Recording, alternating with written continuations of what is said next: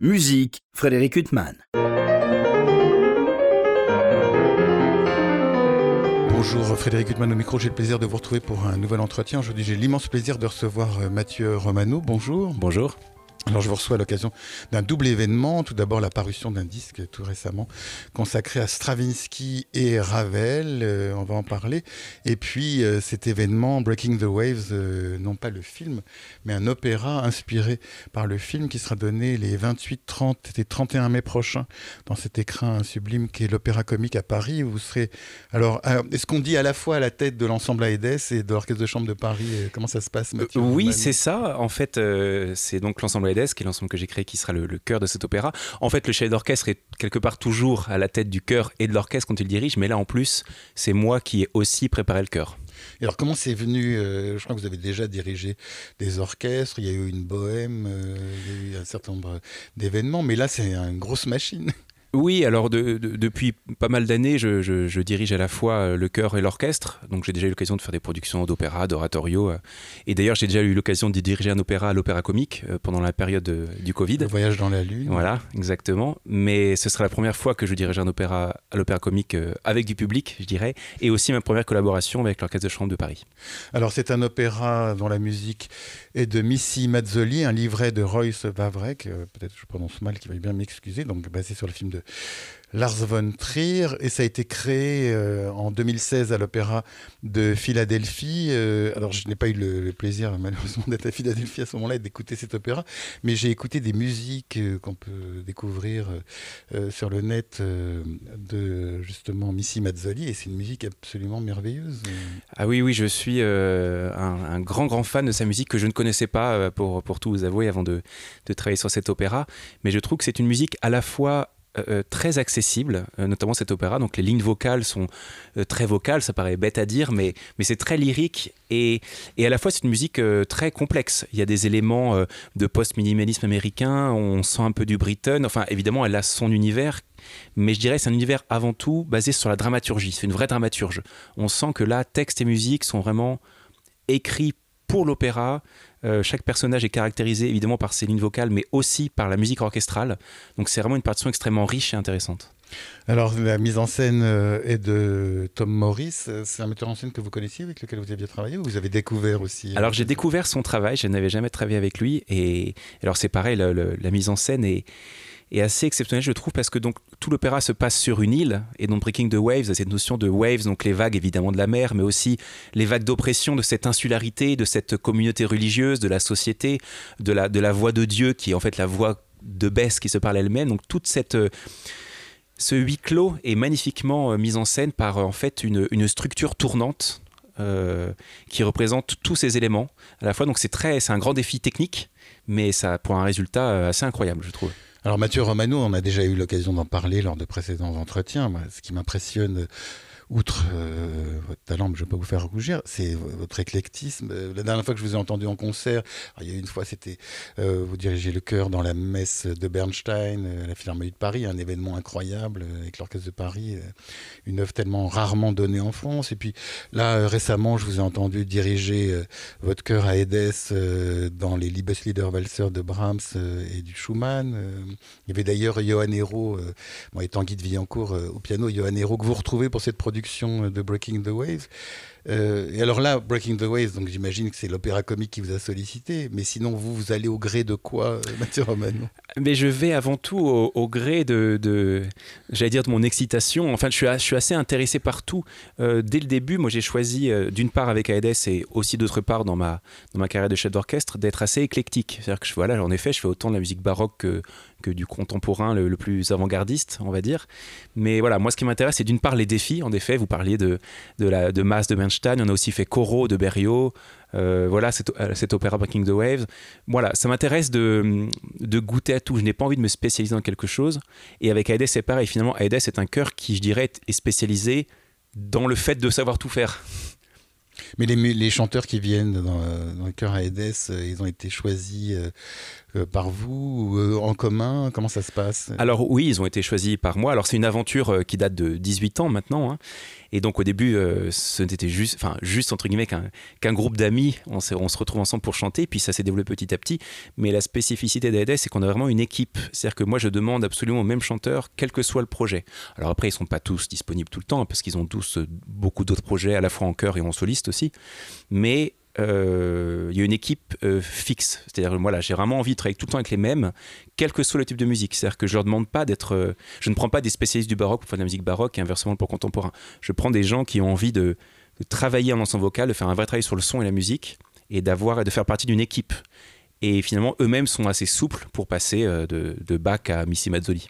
Mathieu Romano, la dernière fois que j'avais eu le plaisir de vous rencontrer, c'était pour évoquer euh, un disque paru récemment, à l'époque euh, consacré au Requiem de Forêt, et puis à des œuvres de Poulenc et de Bussy, notamment Figure humaine, qui est une œuvre euh, sublime de, de Poulenc.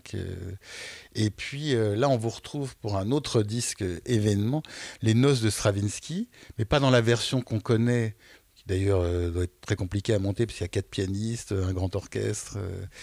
Euh, un chœur. Euh, là, c'est une autre version. Euh, alors, je crois que d'après le, texte qui accompagne ce disque, en fait, il y avait que deux. Il y a quatre mouvements. Il y en a deux qui avaient été écrits pour cette formation par Stravinsky. Voilà, c'est ça. En fait, la version qu'on connaît, qui est donc, comme vous l'avez dit, pour quatre pianos, tout un ensemble de percussions et chœurs, qui nécessite un grand chœur et qui est une version plus tardive que, celle dont on parle là, la version de 1919. Et dans cette version, qui est donc pour deux cymbales piano mécanique, percussion et harmonium, et bien sûr chœur et, soliste, euh, Stravinsky en a écrit euh, les deux premiers mouvements et s'est arrêté. Il s'est arrêté en fait pour plusieurs raisons. Alors, d'une part, à l'époque, c'était compliqué de trouver euh, deux joueurs de cymbalum, tout simplement, et de trouver les, les, instruments, ne serait-ce que ça, les, instruments, et de coordonner un piano mécanique, deux cymbalums, un harmonium et un chœur. Voilà, c'était trop de défis à la fois. Donc, il a laissé tomber cette version à son grand regret, hein, parce que c'est une version qui lui tenait beaucoup à cœur. Et donc Théo Verbet a, réorchestré euh, la suite, les, deux mouvements euh, manquants de Stravinsky, et donc cette version que nous avons pu graver. C'est une époque d'ailleurs où il y a quand même des expérimentations instrumentales de Stravinsky. Bon, bah, il y a l'histoire du soldat euh, pendant la guerre, avec des formations particulières. Ah oui, oui, tout à fait. C'est une période très, créative, très créatrice, créatrice pardon, de Stravinsky. D'ailleurs, il a aussi fait des études hein, pour piano mécanique, pour pianola. Euh, donc c'est très intéressant à écouter, mais c'est vrai que ça, ça, demande beaucoup de défis techniques, on va dire. Bah, notamment, il y a le pianola.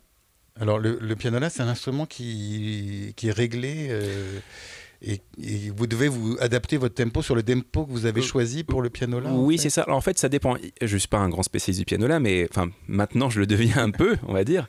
Mais euh, à l'époque, les pianolas étaient, je crois, euh, mus par des, par des cylindres, jouaient des cylindres, et étaient soit électriques, soit actionnés par un pianiste, à l'aide d'un pédalier, je crois. Et donc là, on pouvait un tout petit peu modérer le tempo, on va dire. Euh, les pianos-là modernes sont des pianos qui sont des vrais pianos mais qui sont contrôlés par un ordinateur. Donc en fait, on peut à la fois faire ce qu'on veut, ce qu'on on peut le programmer comme on veut, mais une fois que c'est programmé, ça ne bouge plus. Donc une fois que la musique est lancée, euh, le tempo est immuable. Donc quelque part, c'est un petit peu comme... Euh, moi, finalement, ça ne m'a pas trop déstabilisé, parce que je suis aussi habitué à faire beaucoup de musique contemporaine, avec des bandes électroniques, des déclenchements, ce, genre de choses. Mais disons qu'on est assez non pas limité, mais contraint par le piano là, on va dire. Alors vous faites précéder euh, cette version de Noce euh, d'une mélodie traditionnelle dont Stravinsky s'est inspiré. Et en fait, quand on écoute cette version de 1919 que vous interprétez avec le chœur Edes et les instrumentistes, en fait, il y a le côté justement traditionnel qui ressort beaucoup plus que dans la version habituelle. Exactement, je trouve que les sonorités des cymbalums du piano puis de l'harmonium et des percussions, bien sûr, tout ça rend la chose très, très terrienne. Euh, avec peut-être un côté plus traditionnel. D'ailleurs, le texte, il y a beaucoup d'histoires euh, populaires traditionnelles. Le, texte est en fait un collage de plein de choses. Euh, donc, il n'y a pas à, spécifiquement parler d'une histoire complète, mais c'est plutôt tout un, tout un collage. Et cette version aussi a l'avantage qu'elle est, j'allais dire, à taille humaine. C'est-à-dire qu'on peut vraiment faire des vraies nuances. parce que quand on fait la version 4 pianos, et percussions. Soit on demande au pianiste de, tout jouer euh, piano, et du coup c'est très frustrant, puis ça rend pas. Et si les pianistes jouent les vraies nuances, à ce compte-là, il faut un énorme cœur. Enfin voilà, les, contrastes, les subtilités sont moins faciles. Avec cette version, on peut vraiment avoir une version très chambriste et très virtuose. Et comment vous aviez eu connaissance, vous, de cette version de 1919 qui est si peu usitée Alors en fait, ça part, ce CD, donc Les Noces et Boléro, part d'un projet avec la chorégraphe Dominique Brun, qui, faisait, qui voulait faire un spectacle autour de la figure de Nijinska, qui a, qui a, fait, qui a créé la chorégraphie et du boléro et de noces. Donc elle a fait un spectacle avec ces deux œuvres et elle voulait euh, justement, euh, c'est elle qui voulait euh, privilégier cette, cette version de chambre. Voilà, donc c'est elle quelque part qui m'a fait découvrir cette version. Oui, puisque vous parlez du boléro, et le boléro il complète ce disque. bon, le boléro de Ravel, peut-être c'est pas forcément utile de le présenter, mais dans cette version, oui, c'est incroyable parce que c'est quand même l'œuvre symbolique de l'orchestre et vous choisissez de la diriger dans la même formation que, que les noces, avec le chœur euh, à. Euh, Tout à fait. C'est une prouesse. Bah, oui, oui, c'était là aussi un, grand défi dans, dans, cette, dans, cette, euh, dans cette transcription de, Robin Melchior. et donc là encore, tout part du spectacle, puisque évidemment, d'une part, on ne pouvait pas changer d'effectif entre deux parties, et puis même la volonté, notre volonté et, la volonté de Dominique Brun, c'était de et de François Chéniaud qui, qui danse ce boléro dans, dans notre version, voilà, d'avoir une version euh, différente, de ne pas juste faire un boléro transcrit pour un autre effectif, mais de présenter autre chose, un boléro peut-être. Souvent, on, se disait entre nous l'ombre d'un boléro, quelque chose de peut-être plus, euh, plus vocal, avec plus de lignes, un peu plus éthéré. Euh, et donc, on a choisi de, le faire dans la même version avec également le piano là. Donc, ça, pour le coup, ça marche bien avec cette immuabilité du tempo qui est donnée par la, la Caisse Claire, qui reste présente dans cette, dans cette transcription. Oui, et puis cette œuvre que tout le monde connaît, même les gens qui n'y connaissent rien en musique classique. C'est un bonheur de l'écouter justement dans une version qui nous donne un éclairage totalement différent et qu'elle a fait réécouter. Euh. Oui, tout à fait. C'est vrai que c'est vrai que c'est très intéressant pour moi aussi parce que, comme vous dites, on est très habitué à, la version orchestrale qui est, qui est magnifique, hein, évidemment. Hein. Mais le but n'était pas de. Le, quelque part, cette, cette transcription, c'est plus. Euh, une autre pièce euh, qui, qui s'inspire du boléro, je sais pas comment dire, c'est on a essayé d'aller vers autre chose un petit peu. Il a fallu attendre que ça tombe dans le domaine public, le boléro Ou alors, euh, oui, c'est une question peut-être hors sujet. Euh. C'est une bonne question. Je, je, ne sais plus. Je, crois que c'est déjà tombé dans le domaine public depuis quelques années. Il y a des revendications bizarres. Euh, mais enfin, c'est pas le sujet de précédent, des présents entretiens Mathieu Romano. donc, ce disque est paru comme le précédent pour le label Aparté. À chaque fois, c'est incroyable ces répertoires que vous explorez. Ces notes, c'est vraiment un disque très, très marquant. Donc, cette première, ça a été très difficile justement de ces deux mouvements qui n'étaient pas écrits par Stravinsky, euh, enfin arrangés de cette manière par Stravinsky Alors, ces deux mouvements-là, pas particulièrement, mais c'est l'œuvre en général qui est, qui est très complexe pour les instruments, parce que c'est très virtuose. Les parties de cymbalum, notamment, sont extrêmement virtuoses. Ça donne vraiment des grands professionnels. Euh, et là, on avait vraiment euh, la chance avec Françoise Rivalan et Yuri Morard d'avoir deux cymbalistes vraiment virtuoses. Et puis pour les chanteurs, le chœur et les solistes, tout le travail du russe qu'on a travaillé pendant vraiment, vraiment très longtemps avec Marianne Sishkov, euh, voilà, c'est très virtuose pour, pour tout le monde en fait. Mais c'était un, beau défi. Et puis, ce spectacle, on l'a tourné quand même pendant la période qui était juste après la première vague du Covid. Donc euh, évidemment, voilà, on a tous connu cette période d'incertitude où on pouvait à, tout moment fermer, ne pas jouer ou jouer. Enfin, c'était un petit peu euh, stressant nerveusement. Là, on va revenir à Breaking the Waves, donc, qui sera donné les 28, 30 et 31 mai à l'Opéra Comique, euh, donc dans une mise en scène de Tom Morris. Vous serez à la tête du Chœur Aedes et de l'Orchestre de Chambre de Paris. Alors, je vois que sur la distribution, je crois que c'est une large part de la distribution qui avait créé Tout à, fait. à Philadelphie en, en, 2016. Ce sont des chanteurs. bon, il y a deux membres du Chœur Aedes qui. Voilà, qui font, qui font, qui font deux, deux, rôles, deux rôles secondaires. Et puis, et puis le, oui, voilà, on a un des rôles principaux, donc euh, Yann, le, personnage principal masculin, est nouveau, euh, ainsi que le, le, councilman, le, j'allais dire le patron de la congrégation religieuse, et sinon c'est le même cast en effet. Ce sont des chanteurs que je dois, je dois dire qui sont assez incroyables. Euh, oui, vocalement et scéniquement, enfin vraiment c'est un grand bonheur. Alors c'est une coproduction, notamment du Scottish Opera, du Houston. et comment ça va se passer après? C'est une tournée ou alors là, vous dirigez à l'Opéra Comique et en fait, c'est une coproduction pour la mise en scène Alors, je dois avouer que je n'ai pas les détails de tout ça. Il a déjà été créé. Donc moi, je fais la production de l'opéra comique et je, voilà. Et après, ils vont peut-être le tourner ailleurs avec euh, une autre équipe. Et alors, parlons cuisine, Mathieu Romano. Comment ça se passe? On vous dit, l'opéra comique vous dit euh, que vous allez diriger euh, Breaking the Waves. On vous dit ça quand, par exemple, pour, qu'on sache un peu comment ça se passe le travail d'un chef d'orchestre à l'opéra? Bien, par exemple, alors avec l'ensemble EDS, on a depuis pas mal de temps l'habitude de travailler avec l'opéra comique. Il nous, il nous, appelle pour beaucoup d'opéras, donc moi j'aime beaucoup travailler avec, toutes les équipes de l'opéra comique. Et puis là concrètement, donc Olivier Mantelli, qui, était directeur à l'époque de l'opéra comique, m'a appelé pour me proposer ce, ce, projet. Si je me souviens bien, il a dû m'appeler en, au printemps ou l'été 2020, euh, je crois.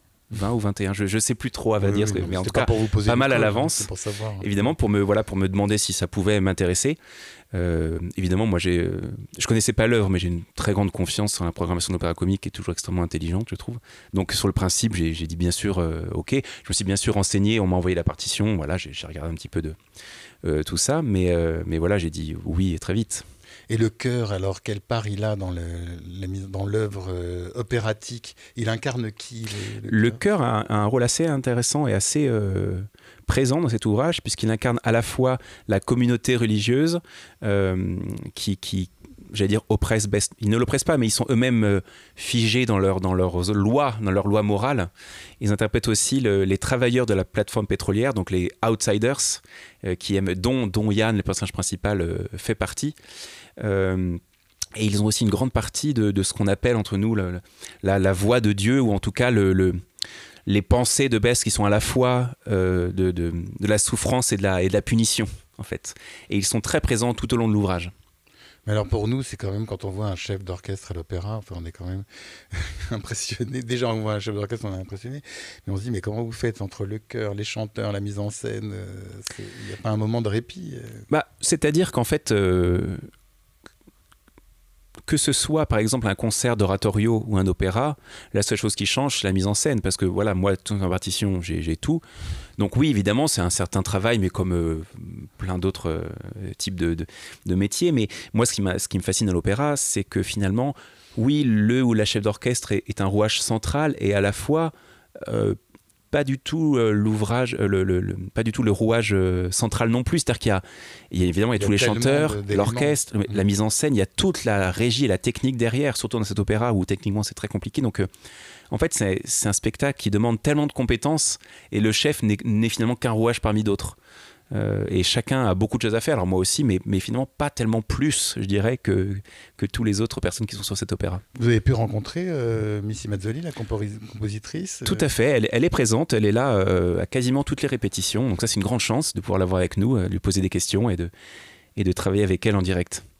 Et elle, donc comment elle avait travaillé avec le librettiste donc qui est Royce euh, Vavrek, je crois que alors je sais plus qui était à l'initiative euh, de l'opéra, je crois que c'est lui au départ. Euh, alors ça, je, je, ne sais pas exactement, mais en tout cas, je sais que eux sont même allés en Écosse pour s'imprégner, pour voir des choses et et, ce n'est pas leur première collaboration. Je crois, en tout cas, peut-être qu'à l'époque ça l'était, mais ils, travaillent beaucoup ensemble et je crois qu'ils sont en train de faire peut-être leur 5 ou 6e opéra ensemble. vous avez écouté les captations précédentes qui ont été faites à Philadelphie ou ailleurs Vous avez choisi de vous en écarter pour pas vous laisser. Euh, Alors, j'ai avant tout euh, étudié la partition. Et en fait, même le film que je n'avais jamais vu, finalement, je ne l'ai vu qu'il y a euh, trois semaines, un mois, très tardivement. Et même la captation, j'avais la captation de, de, la création. Et pareil, je l'ai regardé il y, a, vraiment il y a deux semaines parce que je voulais vraiment m'imprégner de l'œuvre comme si je partais de zéro. Et une fois que je l'ai mémorisé, travaillé, euh, ingurgité, là, j'ai quand même regardé la vidéo pour voir euh, quand même un peu à quoi ressemble la mise en scène et à quoi m'attendre. Alors justement, pour revenir à la cuisine opératique, on parlait du moment où Olivier Mantelli vous avez contacté pour cet opéra. Aujourd'hui, au moment où je vous interviewe, on est le 11 mai. C'est-à-dire que là, actuellement, vous faites les répétitions quoi, avec euh, un pianiste, euh, avec Johan Hero euh Exactement. Alors, on a deux pianistes chefs de chant qui sont Nicolas Chéneau et Johan Hero, qui sont les pianistes qui nous accompagnent pendant la répétition et en même temps qui sont aussi très experts de la voix. C'est-à-dire que c'est aussi eux, avec moi, qui apportent des conseils aux chanteurs, voilà, à la fois sur la partition, mais aussi vocale. Donc, c'est deux rôles très importants. Donc là, oui, on a les répétitions qu'on appelle scénique piano, c'est-à-dire que c'est Tom Morris qui fait travailler la mise en scène euh, avec, euh, avec donc euh, des pianistes. Donc on va travailler comme ça. Et puis moi en parallèle bientôt je vais aller travailler avec l'orchestre seul. Mais pas à l'opéra comique. Non, pas à l'opéra comique, juste une répétition musicale pour préparer l'orchestre. Et après, à la fin, on va rejoindre, on va se faire rejoindre l'orchestre et les chanteurs pour des répétitions, ce qu'on appelle des scéniques orchestres. Et après, on sera prêt.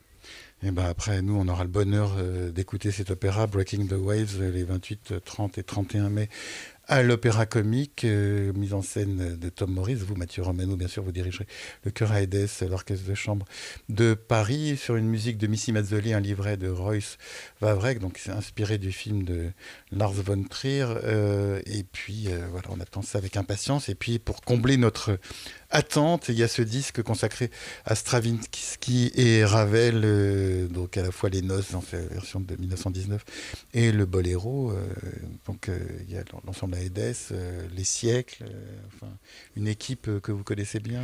oui, oui, on a, on a beaucoup l'habitude de travailler avec les siècles, qui est un bah, orchestre formidable. Ils ont quelque chose en commun avec vous aussi. C'est exactement ce que j'allais dire. Le changement d'époque. Exactement. Et puis même c'est cette amour de la musique et cette, euh, cette souplesse pour aller dans tous les répertoires. Euh, voilà, on a beaucoup de choses en commun et c'est pour ça qu'on travaille beaucoup ensemble. Bon ben, on va pas dévoiler quel sera le projet, euh, prochain projet discographique. Mais il y en aura un bientôt avec Aedes et les siècles. On continue sur la lancée. On attend avec impatience tout ça. En attendant, Mathieu Romano, il me reste à vous remercier infiniment d'avoir été mon invité. Merci beaucoup. Pour illustrer cet entretien avec le chef de chœur et d'orchestre Mathieu Romano, je vous propose d'écouter une œuvre célébrissime, le Boléro de Ravel, mais dans une interprétation très particulière, une transcription pour chœur, cymbalum, harmonium, percussion et pianola. Je vous souhaite une belle écoute de cette œuvre iconoclaste et une très belle fin de soirée sur RCJ.